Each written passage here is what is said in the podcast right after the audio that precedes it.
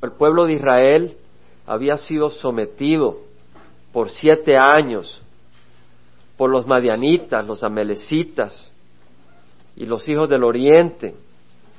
Y les habían hecho la vida imposible, se escondían en las cuevas, en los lugares fortificados, en las montañas y, y llegaban cuando estaban sembrando y llegaban con sus camellos, con sus bueyes, sus toros y acampaban, ponían sus tiendas, se comían lo que había de agricultura, el fruto de la agricultura y luego eh, se llevaban las ovejas de ellos, el ganado de ellos y los dejaban sin nada. Se habían empobrecido y el Señor levantó a Gedeón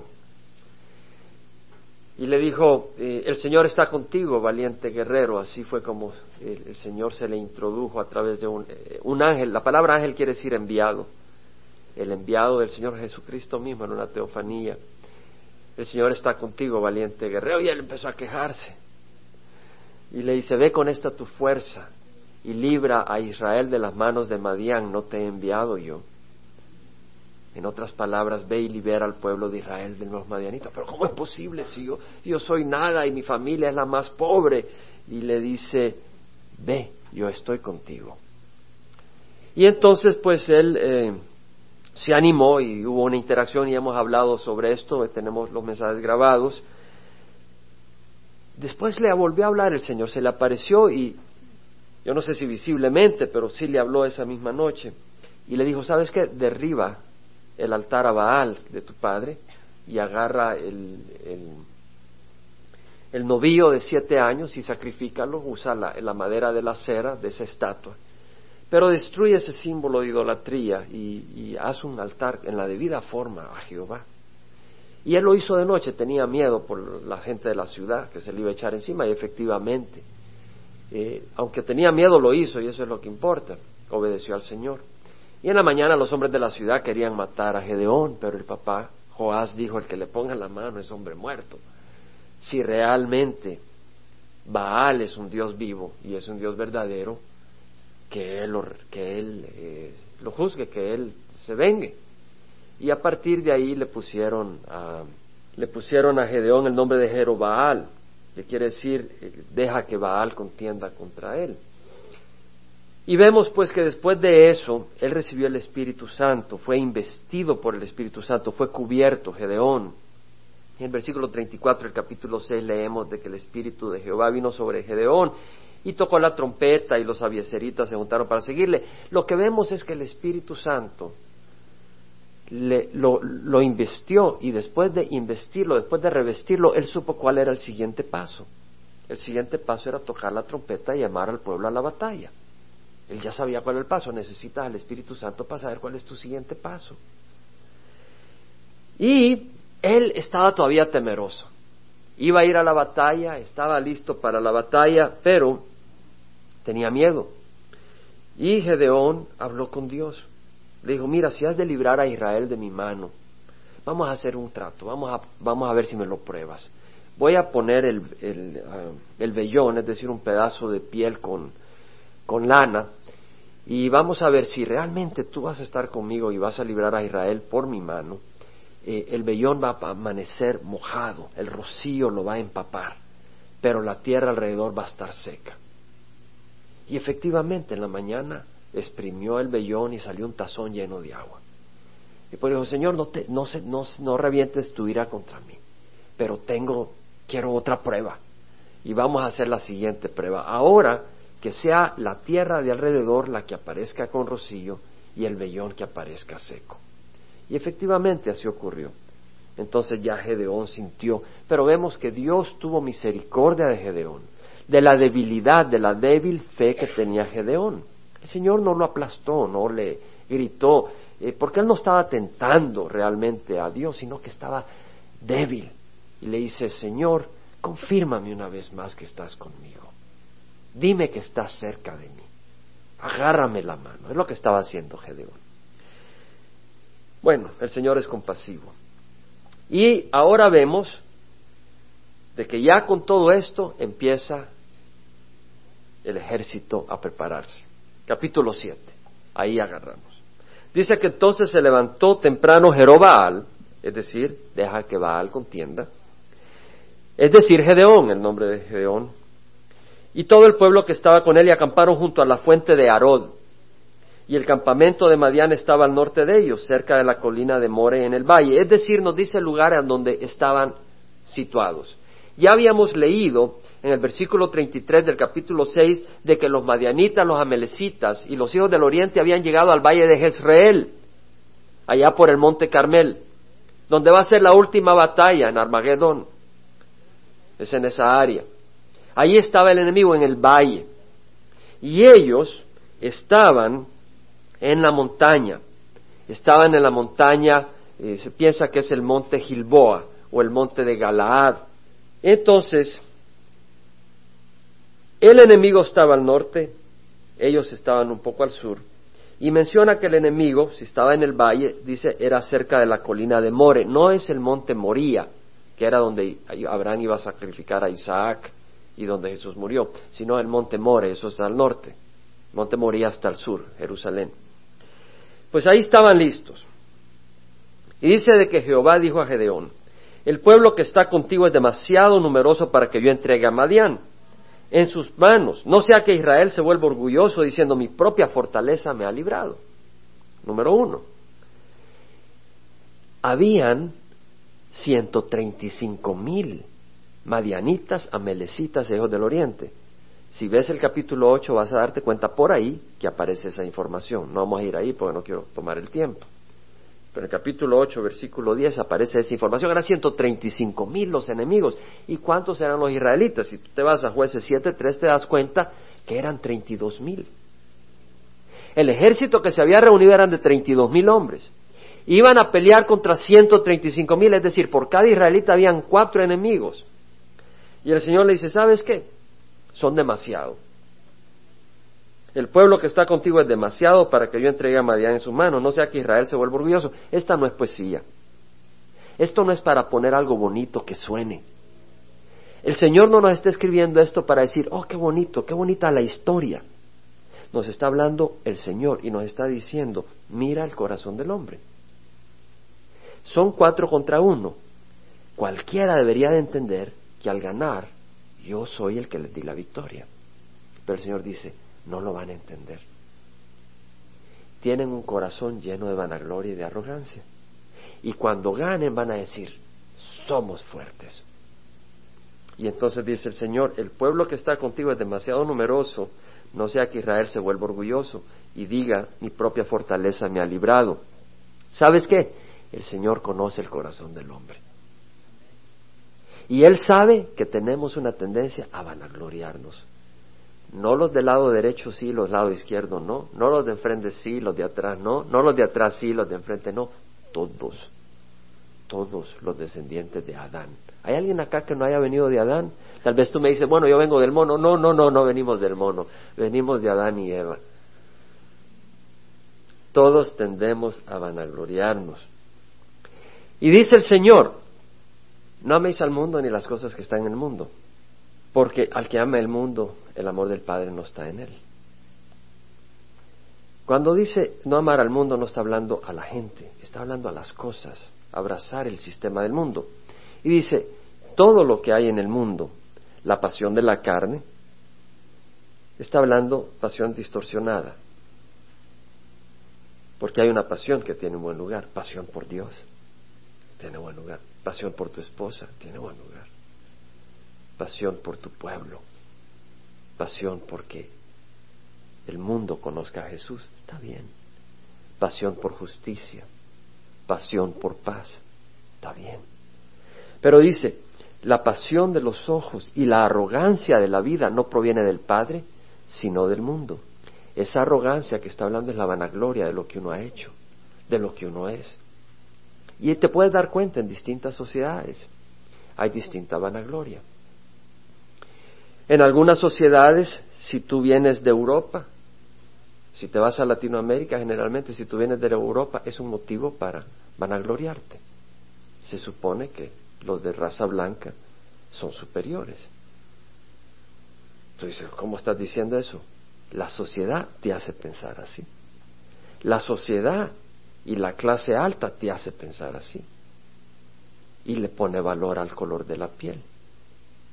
Aún en Estados Unidos, por mucho tiempo, si tú tenías color de piel negra, eras inferior. Entonces los que no tenían piel negra se vanagloriaban, se sentían que estaban en la raza privilegiada. Y de distintas maneras. Pero sabes qué, los gusanos no se dan cuenta si, si la piel es negra o blanca. Les da el mismo gusto. Es decir, y el Señor dice la vanagloria y la arrogancia de lo que uno es o de lo que uno ha hecho. Mira este imperio que he construido. Y no te has dado cuenta que tú has podido hacerlo porque Dios ha tenido misericordia de ti o te lo ha permitido. O mira cómo entiendo la palabra del Señor, tú no pudieras entender si Dios no te da entendimiento. ¿Quién de nosotros trajo algo al mundo? ¿Verdad que no traíamos ni una cuenta, no traíamos ni un equipo? Y es decir, si algo sabemos hacer es porque alguien nos lo enseñó. Entonces, eh, la vanagloria, la arrogancia, eh, no tiene lugar. En Santiago dice el Señor, toda buena dádiva y todo don perfecto viene de arriba, desciende del Padre de las Luces, en el cual no hay cambio ni sombra de variación. Es hermoso saber que Jesucristo es el mismo ayer, hoy y siempre. Entonces Jesucristo es paciente con nosotros como lo fue con Gedeón, que pidió el, el, bello y, y la prueba. El Señor es paciente con nosotros. El Señor nos ama. Entendiendo eso, Pablo dice, jamás acontezca que yo me gloríe sino en la cruz de nuestro Señor Jesucristo. Es decir, no me puedo gloriar en nada que he hecho, ni en lo que soy solo me puedo gloriar en lo que Jesús ha hecho por mí en la cruz. Ahí Él murió, ahí Él entregó su vida, por lo cual el mundo ha sido crucificado para mí y yo para el mundo. Pablo entendió, su propósito era vivir para Cristo, ya no para sí mismo. Entendiendo eso, que no hay nada que podamos hacer nosotros, si Dios no lo permite, y que si estamos parados es porque Él nos da salud, y si podemos hablar es porque Él nos da la habilidad de hablar. Y si podemos ver porque Él nos da... Si vemos todo eso, entonces entendemos que la guerra no se gana porque nosotros, sino por el Señor. Entonces el Salmo 33, 16, 18 dice, el rey no se salva por su gran ejército, ni es librado el valiente por la mucha fuerza. He aquí los ojos de Jehová están sobre los que le temen, sobre los que esperan en su misericordia. ¿Qué quiere el Señor? Que le busquemos con temor que lo honremos y que esperemos su misericordia. Él es misericordioso. Ahora, versículo 3, el Señor le dice a Gedeón, es un pueblo muy numeroso, y no vaya a ser que cuando ganen, cuando destruyan al enemigo, digan, fui yo. Entonces quiero hacer algo. Y en versículo 3 dice, ahora pues proclama a oídos del pueblo diciendo, cualquiera que tenga miedo y tiemble, que regrese y parta del monte Galad. Algunos dicen, bueno, ¿cómo era el monte Galad si Galad estaba al este del Jordán? Y ellos estaban al oeste. Bueno, ahí hay un monte en el área donde ellos estaban que se llama Monte Gilboa. Y a mí se me hace muy fácil de que a ese monte se le llamara Galad porque de ahí tú puedes ver la tierra de Galad hacia el este. Es una, una explicación posible, no necesariamente la única. El punto es que había 22 mil personas que regresaron, pero quedaron diez mil. O sea que primero el Señor dice, a los que le están temblando las canillas, y les agarró el mal de Moctezuma, no porque comieron algo, sino porque tienen miedo, váyanse a sus casas. Y es bíblico. En el libro de Deuteronomio, capítulo 20, vamos a ir rápido, hermano, porque me estoy dilatando mucho. Tenemos que cubrir ese capítulo.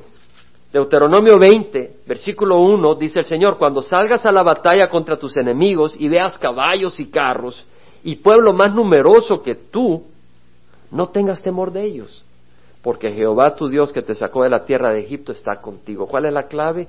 El Señor está contigo. Y le dice, sucederá que cuando os acerquéis a la batalla el sacerdote se llegará y hablará al pueblo y les dirás, oye Israel, hoy os acercáis a la batalla contra vuestros enemigos, no desmaye vuestro corazón, no temáis ni os alarméis ni os aterroricéis delante de ellos, porque Jehová vuestro Dios es el que va con vosotros para pelear por vosotros contra vuestros enemigos para salvaros. ¿Quién es el que va con nosotros? El Señor. En tu crisis, en tu dificultad, ¿Quién va contigo? El Señor. ¿Y quién va a pelear contigo? Contra, eh, por ti, no contigo. ¿Va? ¿Quién va a pelear por ti? El Señor. Eh, pero en el versículo 8 vemos la misericordia del Señor que dice, los oficiales hablarán al pueblo y dirán, ¿quién es hombre medroso y de corazón apocado? Que salga y regrese a su casa para que no haga desfallecer el corazón de sus hermanos como desfallece el corazón suyo. En otras palabras, si te están temblando las rodillas, no te unas al ejército porque vas a asustar a los demás.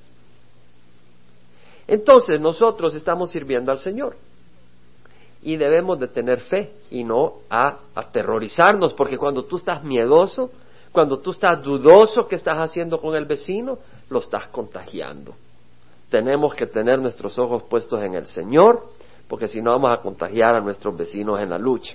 Ok, de los 22 mil se regresaron, ¿cuántos quedaron? 10 mil, entonces habían 32 mil soldados. Ok, y el Señor le dice mucho. Bueno, 32 mil a, a 10 mil ya es una buena reducción. Si solo habían diez mil contra ciento treinta y cinco mil, le hubiera tocado trece, trece enemigos a cada israelita. Y el Señor dice, todavía es demasiado, dice. Y Jehová dijo a Gedeón, todavía el pueblo es demasiado numeroso, hazlo bajar al agua y ahí te los probaré. Y será de quien yo te diga, este irá contigo, ese irá contigo. Pero todo aquel de quien yo diga, este no irá contigo, este no irá. Y aquí viene y le da la prueba. E hizo bajar el pueblo al agua. ¿A cuál agua? Al manantial. Ya leímos en el versículo 1 a la fuente de Arod. Y ahí estaban. Entonces ahí estaba una fuente de agua. Hazlo bajar al agua y ahí te los probaré.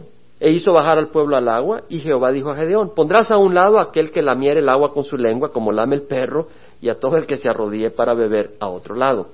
Y fue el número de los que lamieron poniendo la mano a su boca trescientos hombres, pero todo el resto del pueblo se arrodilló para beber. Algunos dicen, bueno, ¿cómo fue esto? Lamer, echárselo con el agua, se, se hacen bola. Yo creo que es muy sencillo.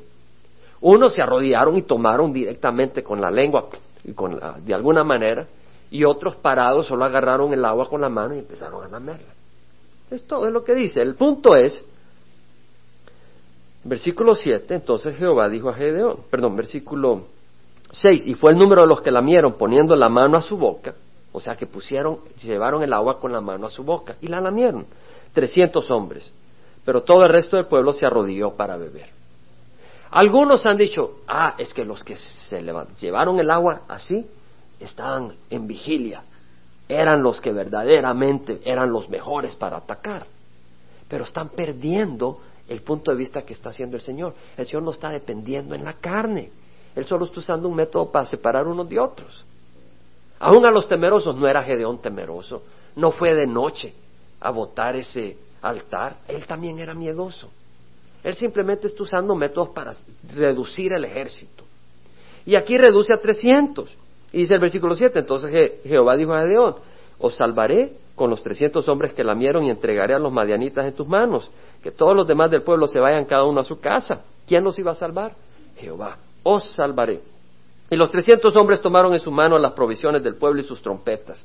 Y, es decir, se fueron 9.700, les agarraron las provisiones, vamos a necesitar comida, y les agarraron las trompetas. No cada uno llevaba trompetas, pero habían varios con trompetas para los mensajes de retirada, de ataque, y agarraron las 300 trompetas. Y Gedeón envió a todos los demás hombres de Israel. Cada uno a su tienda, pero retuvo a los 300 hombres y el campamento de Madián le quedaba abajo en el valle. Acuérdense que ellos estaban al norte, estaban en el monte Galad, ¿verdad? Y van a bajar. Y aconteció que aquella misma noche Jehová le dijo, levántate, desciende contra el campamento porque le he entregado en tus manos. Vemos que Dios no lo deja en el vacío. Dios siempre nos habla. Por momentos hay silencio. Mira los salmos. El salmista, Señor, háblame que me muero. Van a haber momentos de silencio, pero el Señor habla. dice que el Señor le da la orden, levántate, desciende contra el campamento. Es decir, ya es el momento. Pero si tienes temor de descender, baja al campamento con tu criado Fura y oirás lo que dicen, entonces tus manos serán fortalecidas para descender contra el campamento. Y descendió con su criado, ¿qué quiere decir? Que tenía miedo. Porque dice, si tienes miedo, desciende al campamento con tu criado fuera. y dice que él descendió, es decir, Gedeón todavía tenía miedo. Ya había pasado la prueba del vellón, pero todavía tenía miedo. Ya el Señor le había hablado, pero todavía tenía miedo. Y dice que fueron hasta los puestos avanzados del ejército que estaban en el campamento y los madianitas, los amelecitas y todos los hijos del oriente estaban tendidos en el valle, numerosos como langostas y sus camellos eran muchos, innumerables como la arena que está a la orilla del mar. Eran 135 mil hombres, si miras en, en jueces 8.10.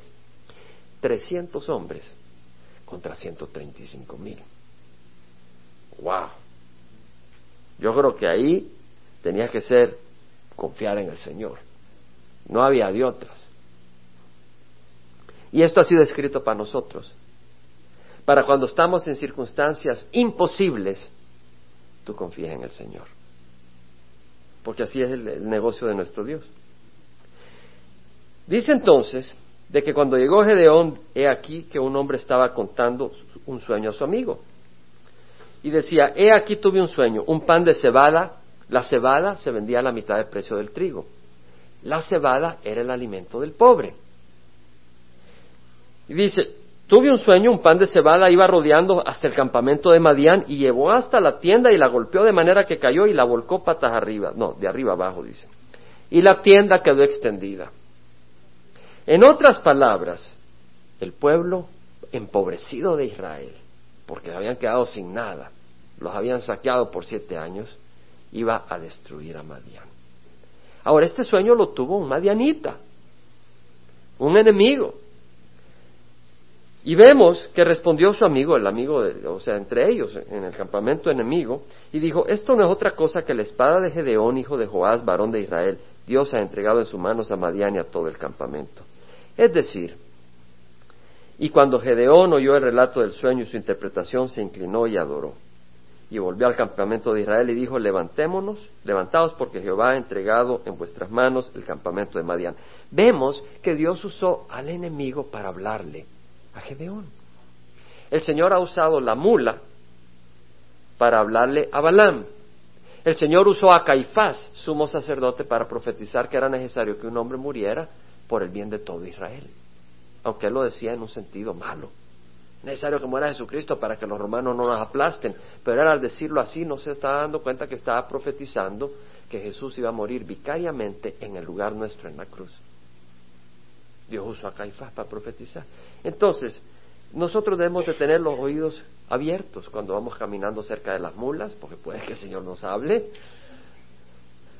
o a través de enemigos, pero debemos de estar siempre agarrados del Señor porque si no, le vas a escuchar al enemigo y vas a seguir al enemigo a tu hoyo. Tenemos que escuchar la voz del Señor. Bueno, vemos entonces de que dividió los trescientos hombres en tres compañías y puso trompetas y cántaros vacíos en las manos de todos ellos con antorchas dentro de los cántaros. Un poco interesante lo que les dio. Cántaros vacíos. Son de barro y sus antorchas adentro. Y las trompetas no crean que eran de esas de plata o de bronce, todas así, sino que eran cuernos de carnero. Cuando yo y todos los que estén conmigo, dice, y les dijo, miradme y haced lo mismo que yo. Y he aquí cuando yo llegue a las afueras del campamento, como yo haga, así haréis vosotros. Cuando yo y todos los que estén conmigo toquemos la trompeta, entonces también vosotros tocaréis las trompetas alrededor de todo el campamento y decir por Jehová y por Gedeón. Pobrecitos ante los ojos del mundo. Trescientos hombres iban a rodear a ciento treinta y cinco mil y a decirles, por Jehová y Gedeón, ahí nomás se los aplastan si Dios no estaba con ellos. Iban a hacer historia, pero Dios estaba con ellos. Y la estrategia que Dios usa es una estrategia que no tiene sentido ante, los, ante la mente humana. Rodear un campamento de 135 mil y llevar trompetas y cántaros vacíos con antorcha. Bueno, aunque andamos en la carne, dijo Pablo, no luchamos según la carne, porque las armas de nuestra contienda no son carnales, sino poderosas en Dios para la destrucción de fortalezas. Entonces venimos acá porque acá nos alimentamos de la palabra, y la palabra es la que nos ayuda a destruir fortalezas. Nos reunimos para orar, porque la oración es la que destruye fortalezas. Es el Señor a través de la oración, es el Señor a través de la palabra, a través de la luz. Bueno, ya sabemos la estrategia, rodear el campamento. 300 no más, a rodear a 135 mil. Iban a llevar cántaros con antorchas adentro. Iban a llevar trompetas. No mencionaron de espada, por supuesto, llevaban espada. Vemos la estrategia en los siguientes versículos. Dice que llegó Gedeón con los cien hombres que estaban con él a las afueras del campamento, al principio de la guardia de medianoche. Habían tres guardias. La primera guardia es de las diez, de las seis de la tarde, perdón, a las diez de la noche. La segunda guardia de las diez de la noche a las dos de la madrugada. La tercera guardia de las dos de la madrugada a las seis de la madrugada. La medianoche era la, la guardia de las diez a las dos. Era cuando era más oscuro. A esa hora llegaron.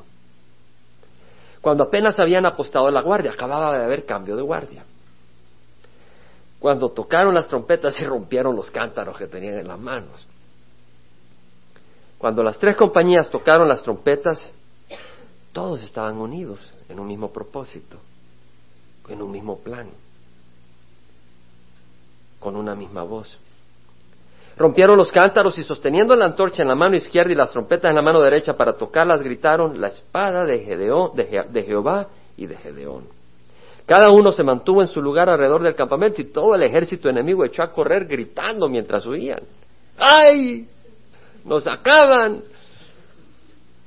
Cuando tocaron las trescientas trompetas, Jehová puso la espada del uno contra el otro por todo el campamento y el ejército huyó hasta Betzita en dirección de Cerera, hasta las orillas de Abel Mejola, junto a Tabat.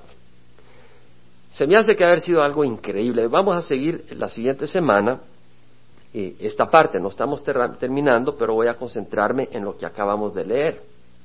La siguiente semana vamos a leer cómo los terminaron de destruir. Hicieron una matazón. Mataron a ciento 25, 120 eh, mil. 120 mil personas muertas. ¡Wow! Hicieron una matazón. Pero hay varias cosas en esta estrategia. La primera cosa que veo es que la estrategia funcionó de noche, no de día. Si tú vas con los cántaros, las antorchas en el cántaro, no van a ver la antorcha, pero te van a ver a ti de día. Entonces, la estrategia funcionó de noche. Yo creo que esto tiene una lección para nosotros. Generalmente es en la oscuridad de las circunstancias en que el Señor da victoria. De la oscuridad y de las tinieblas que abrazaron a Jesús en el Calvario nació la liberación del mundo. ¿Cierto? Fue, eh, de hecho, a mediodía se puso el sol, es decir, hubo un eclipse milagrosa, porque los astrónomos saben que no pudo haber un eclipse real en ese tiempo, en esa fecha. Entonces tuvo que haber milagrosamente un oscurecimiento del sol, pero cuando estaba oscurecido, en, en la profundidad de la oscuridad que abrazaba a Jesús, el pecado del mundo, la angustia, el desprecio, nació la liberación del mundo. David fue perseguido como una cucaracha como un ratón por un gato. Nosotros lo vemos de lejos, pero imagínate estar en los pies de David. No le daban agua al pobre hombre. Saúl lo perseguía y lo quería destruir. Pero de ahí se levantó un gran rey para el pueblo de Israel. Y el pueblo de Israel fue una gran nación en el tiempo de David, de la persecución, de ratón a rey. Después de años de aparente olvido como estéril, y de desprecio por las vecinas del pueblo. Ya viste, no tiene hijos, Dios no está con ellos. Dios se acordó de Elizabeth y Zacarías y les dio un hijo. ¿A quién les dio? A Juan Bautista, el precursor del Mesías. El problema es que cuando pasamos por oscuridad, reconocemos que Dios rescata, pero sentimos que a nosotros nos va a dejar de lado. ¿Te has sentido así? Yo no digo si sabes, yo digo si te has sentido así. Porque tú me vas a echar toda la teología. Sí, cuando estás, el Señor puede. Pero cuando tú estás en los zapatos, sientes muchas veces que tal vez el Señor te dejó de lado. Sientes, sientes. Pero el Señor dice que debemos de caminar por fe, no en base a lo que sentimos.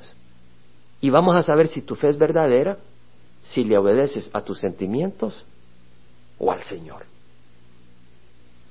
Tienes que entender que muchas veces vas a decir, pero ¿será posible que? porque yo soy así, porque yo soy asá, yo no califico para la gracia del Señor. Te equivocaste, la gracia no se merece. Es un regalo de Dios. Jesús nos ama y derramó su sangre en la cruz. Pero ¿será posible que yo no califico por esta, por la otra razón?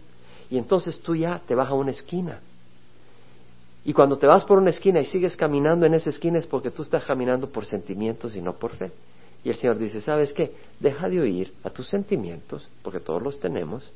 Hay una carne pecadora. Por eso dice el Señor, caminad en el Espíritu y no satisfaréis, satisfaceréis los deseos de la carne. Es decir, la carne está ahí y te está tirando mensajes e ideas. Pero tú tienes la opción de decir, yo camino por la luz de las Escrituras o yo camino por lo que tú me dices, carne. O por lo que tú me dices, mente. Yo camino por las escrituras o por lo que tú me dices, circunstancias. Tú tienes que escoger o fe o circunstancias. Dice Pablo, porque por fe andamos, no por vista. Por fe, no por vista. Proverbios dice, confía en Jehová con todo tu corazón y no te apoyes en tu propio entendimiento. Confía. Confía, dice, siente, no. Confía. El hecho que tú estás en la iglesia es muy probable que quiere decir que tú estás confiando y quieres tener más confianza. ¿Qué hizo Gedeón? Gedeón cuando se sentía débil buscó a quién? Al Señor. Está bien. Entonces si tú te sientes débil, está ok. Así somos, incrédulos, débiles. Pero si vienes al Señor, haces bien. Eso es lo que hacemos, buscar al Señor. Job dijo, aunque Él me mate, en Él esperaré. Aunque me justificaré ante Él, decía, estaba pegando de gritos el pobre joven en su circunstancia, pero dice, pero aunque Él me mate, en Él esperaré. Es decir, sea la circunstancia que sea, yo no me le aparto a mi Señor. Eso era lo que dijo Job. En Jeremías dice, yo sé, oh Jehová, Jeremías 10:23, que no depende del hombre su camino, ni de quien anda el dirigir sus pasos. ¿Tú crees que dependía de Job el camino que le tocó? No. Y si le hubieran enseñado la primera mitad de su vida, se hubiera ido corriendo. No, esto no es para mí, este camino no es para mí, este camino es para Raimundo. Hubiera dicho, Job, esto, este le cae bien a Bernardo, pero a mí no. Y tendríamos el libro de Bernardo o el libro de Raimundo. Pero le tocó a Job y no tuvo que escoger. Le tocó, Dios decidió. Pero vemos que fue bendecido después, grandemente, grandemente, pero a él no le tocó escoger. Y dice Jeremías, yo sé, oh Jehová, que no depende del hombre su camino. Algunos dicen, bueno, yo hubiera querido nacer ahí eh, en la familia Kennedy. O yo hubiera querido nacer en Europa. O yo hubiera querido nacer en la corte real de Inglaterra hermano del príncipe Carlos, Charles. Bueno, en Hebreos 11, 36 a 39, leemos la historia de los héroes de fe. En el capítulo 11 leemos los héroes de fe, que apagaron fuegos, hicieron correr a ejércitos, destruyeron enemigos, gran valientemente, pero también leemos otros que muchos que enseñan solo una parte del Evangelio y no el Evangelio completo, lo omiten y no lo mencionan. Dice, otros, versículo 36, experimentaron vituperios, es decir, insultos, azotes y hasta cadenas y prisiones. Fueron apedreados, aserrados, tentados, muertos a espada, anduvieron de aquí para allá cubiertos con pieles de ovejas y de cabras, destituidos, afligidos, maltratados de los cuales el mundo no era digno errantes por desiertos y montañas, por cuevas y cavernas de la tierra. Es decir, hay hombres en, la, Biblia que nos dice el Señor, el camino que Dios escogió para ellos fue un camino de sufrimiento. ¿Y fue un camino de qué tipo? De derrota a los ojos del mundo. Los, ¿Qué hicieron con Isaías? Lo aserraron en dos, lo metieron en un tronco de árbol que habían hecho vacío por adentro. Lo metieron y lo aserraron. A Jeremías lo metieron en, el, en el pozo. hombres que sufrieron, que anduvieron, algunos le pusieron eh, andaban desnudos en, cuevas. Otros murieron en las ah, estacas e incendiadas, eh, les prendieron fuego como antorchas. Y uno dice, pero estaba, qué barbaridad lo que está pasando. La victoria era una victoria espiritual, que trae grandes tesoros y grandes bendiciones eternas. Para el hombre del mundo era derrota. Para el hombre del mundo, estos hombres fueron derrotados, murieron sin tener una tumba siquiera en donde sepultarlos. Tal vez murieron solos, tal vez murieron eh, despreciados, tal vez murieron y nadie sabe en dónde. Pero el Señor estaba con ellos y se glorifica, son héroes de la fe. Entonces, fue en la oscuridad de la noche que la estrategia funcionó. ¿Cuántos de nosotros fue a través de la oscuridad de las circunstancias que el Señor derramó su luz y nos permitió ver? Y Satanás estaba ahí. Y tal vez estabas en drogas, y estabas aquí, estabas allá, y cada vez te hundía más el enemigo, y te, te pateaba, y te tiraba, y te dejaron solo, y te dejaron insultado, y ya, y ya Satanás creía que solo te faltaba que separar el corazón, pero el Señor tenía, tiene tu corazón en sus manos. Y el Señor seguía teniendo tu corazón palpitando y en la mera oscuridad brilló Jesús y abrazaste a Jesús.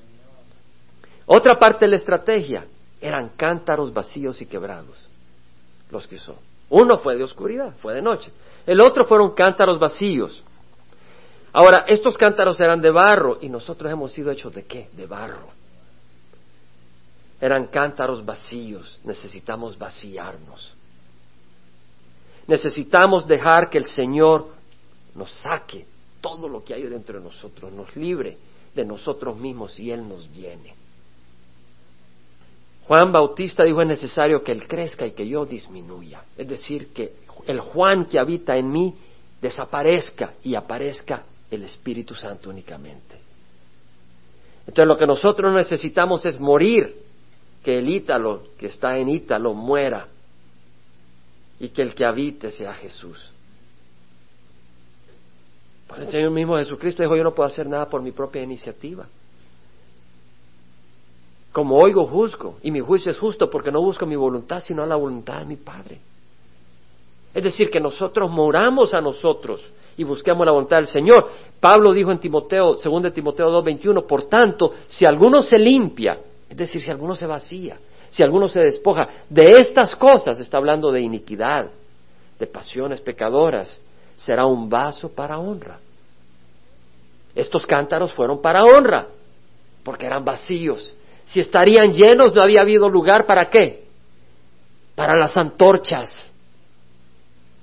Esos cántaros tuvieron que estar vacíos para que estuviera la antorcha y la antorcha es la luz de Dios. Dice el salmista, los sacrificios de Dios son el espíritu contrito. El corazón contrito y humillado, Dios no despreciarás. Ese cántaro necesita ser quebrado para que la luz se vea. Jesús, que es luz, tuvo que ser quebrado en la cruz del Calvario para que viéramos una luz que jamás el mundo había visto. Había visto la luz de su presencia, había oído la luz de sus palabras, pero no había visto la luz de su sacrificio el amor tan grande que Dios tiene para nosotros. Y para eso Jesús, que es perfecto, como un vaso de barro, fue quebrado. Entonces muchas veces tú vas a ser quebrado, muchas veces porque estás tan deformado que el Señor te tiene que quebrar. Pero muchas veces porque el Señor quiere quebrar ese cántaro para que su luz sea vista. Entonces vemos la antorcha y vemos de que la antorcha era subida en alto y el enemigo huyó. Esa luz debe ser la luz del Cristo. Vosotros sois la luz del mundo, una ciudad situada en un alto, en un monte, no se puede ocultar, ni se enciende una lámpara y se pone debajo de un almud, sino sobre el candelero y alumbra a todos los que están en la casa. Así brille vuestra luz delante de los hombros, para que vea vuestras buenas acciones y glorifiquen a vuestro Padre que está en los cielos. Es decir, debemos dejar que la luz de Cristo se, se glorifique en nuestras vidas es decir, el carácter de Cristo. Y para eso tenemos que morir y no es fácil. No es fácil. morir no es fácil. Todavía estamos aprendiendo y tenemos que aprender porque rechazamos mucho. Luchamos mucho contra la muerte y no está hablando de la muerte física, sino de dejar que el yo muera y Cristo viva. Y siempre tiene que ser a nuestra manera las cosas, a nuestra inteligencia y no de acuerdo a la luz del Señor. Y ahí estamos luchando y estamos como queriendo morir. Y entre más luchamos, más tardamos en morir. Debemos dejar que ya muramos para poder vivir, que Cristo viva. La otra estrategia es que soplaron trompetas. La trompeta era el cuerno de carnero. Ahora, el cuerno demanda, tú no vas y le dices al carnerito, carnerito, préstame tu cuerno, te lo voy a quitar por un ratito. Pelea y se, lo tienes que matar al carnero. Y entonces tienes el cuerno. El sacrificio de Jesús es la clave para la victoria. Y luego había que soplarlo porque tú tienes el cuerno y no suena. Pero no le haces así. Tienes que agarrar aire. Cuando veo a Armando con el saxofón, se llena de aire para antes de soplar. Y eso quiere decir que el Espíritu Santo tiene que venir y llenarnos y a través de nosotros salir. Y entonces está la victoria, porque dice el Señor, no es por el poder ni por la fuerza, sino por mi espíritu, dice Jehová de los ejércitos. Y finalmente, el versículo en jueces 7, finalmente, leemos de que en el versículo 21 cada uno se mantuvo en su lugar alrededor del campamento. A veces algunos dicen, ¿sabes qué necesitas? Necesitas la sabiduría de un consejero, un psicólogo, esto, el otro. Necesitas esta cosa, esta organización, necesitas este dinero, necesitas lo otro, necesitas este, este grado académico. Y, ¿Sabes qué? Lo único que necesitas es a Jesús. Y Él puede enviarte gente que te dé sabiduría, palabra de sabiduría, palabra de conocimiento, pero la respuesta es Jesús. Y por ello ellos se mantuvieron en sus puestos. Ellos entendían que la lucha no era de Él, sino de quién, era de Dios. Ellos se mantuvieron en sus puestos. Si hubieran empezado a correr, se hubieran dado cuenta que eran pocos y ahí nomás se acaba la historia. Pero ellos no se movían. Solo oyeron los gritos, oyeron la, las trompetas y salieron corriendo. Vemos la unidad del pueblo del Señor, debemos de estar unidos. Estaban en un mismo espíritu, con una misma voz, y estaban obedeciendo la voz del Señor. Isaías dice, así ha dicho el Señor Jehová, el Santo de Israel, en arrepentimiento y en reposo seréis salvo. En quietud y confianza está vuestro poder pero no quisisteis. Bueno, esa parte del versículo depende de cada uno de nosotros. Esa parte fue para el pueblo de israelita en ese tiempo, que dice, en arrepentimiento y en reposo seréis salvo, en quietud y en confianza está vuestro poder. Es decir, hay que arrepentirse. Si estamos andando en una área mal, tenemos que arrepentirnos. Y luego descansar en el Señor, en esperar en Él. Tú puedes hacer las cosas por tu propia cuenta y no va a funcionar. Y dice, pero no quisiste. Lamentablemente esa fue la forma en que ese versículo lo terminó el Señor al pueblo de Israel. Yo espero que nosotros no digamos, Señor, tenías razón cuando dijiste, pero no quisiste, sino que digamos, Señor, yo quiero. Salmo 46, vamos a pararnos. Dice así, Dios es nuestro refugio y fortaleza, nuestro pronto auxilio en las tribulaciones. Por tanto, no temeremos aunque la tierra sufra cambios y aunque los montes se deslicen al fondo de los mares, aunque bramen y se agiten sus aguas, aunque tiemblen los montes con creciente enojo. Hay un río cuyas corrientes alegran la ciudad de Dios, las moradas santas del Altísimo. Dios está en medio de ella, no será sacudida. Dios la ayudará al romper el alba. La mañana viene pronto. El Señor viene pronto. Bramaron las naciones, se tambalearon los reinos, dio él su voz y la tierra se derritió. Jehová de los ejércitos está con nosotros, nuestro baluarte es el Dios de Jacob.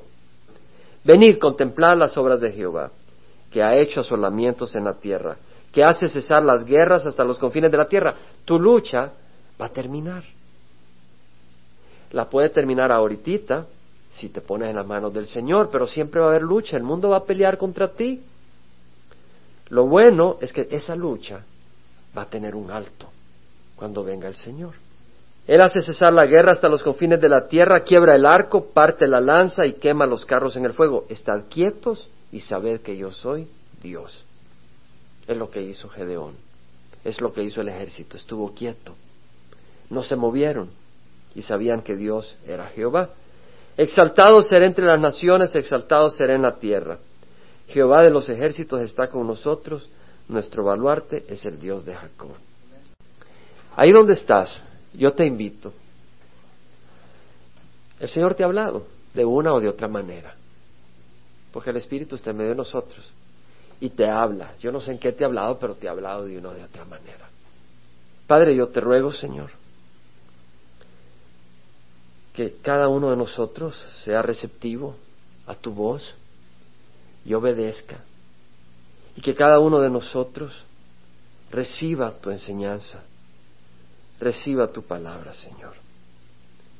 Yo te ruego que cada uno de vosotros, Señor, acepte tu amor, acepte tu corrección, acepte tu palabra de ánimo, acepte tu bendición, Señor. Ayúdanos a, a confiar en ti Ayúdanos a recordar que tú eres el que vas con nosotros y eres tú el que peleará la batalla. Ayúdanos a recordar de que hay un tiempo para todo. Ayúdanos a recordar de que el camino tú lo has escogido para nosotros, no nosotros mismos. Ayúdanos a recordar que la victoria no es de acuerdo a los ojos del mundo, sino de acuerdo a Jesucristo. Porque tú estás con el propósito de moldearnos a su imagen y a su semejanza. Ayúdanos a recordar, Señor, la necesidad de ser obedientes a ti, Señor. Ayúdanos a recordar que tú eres fiel, el mismo ayer, hoy y siempre. Y ayúdanos a recordar de que hay una ciudad cuyo río es de agua fresca, que sale del trono y lleva vida. Una ciudad no hecha con manos humanas, una ciudad que nos espera. Ayuda a recordar a nuestro corazón que hay habitaciones que Jesús ha ido a fabricar, a construir para nosotros.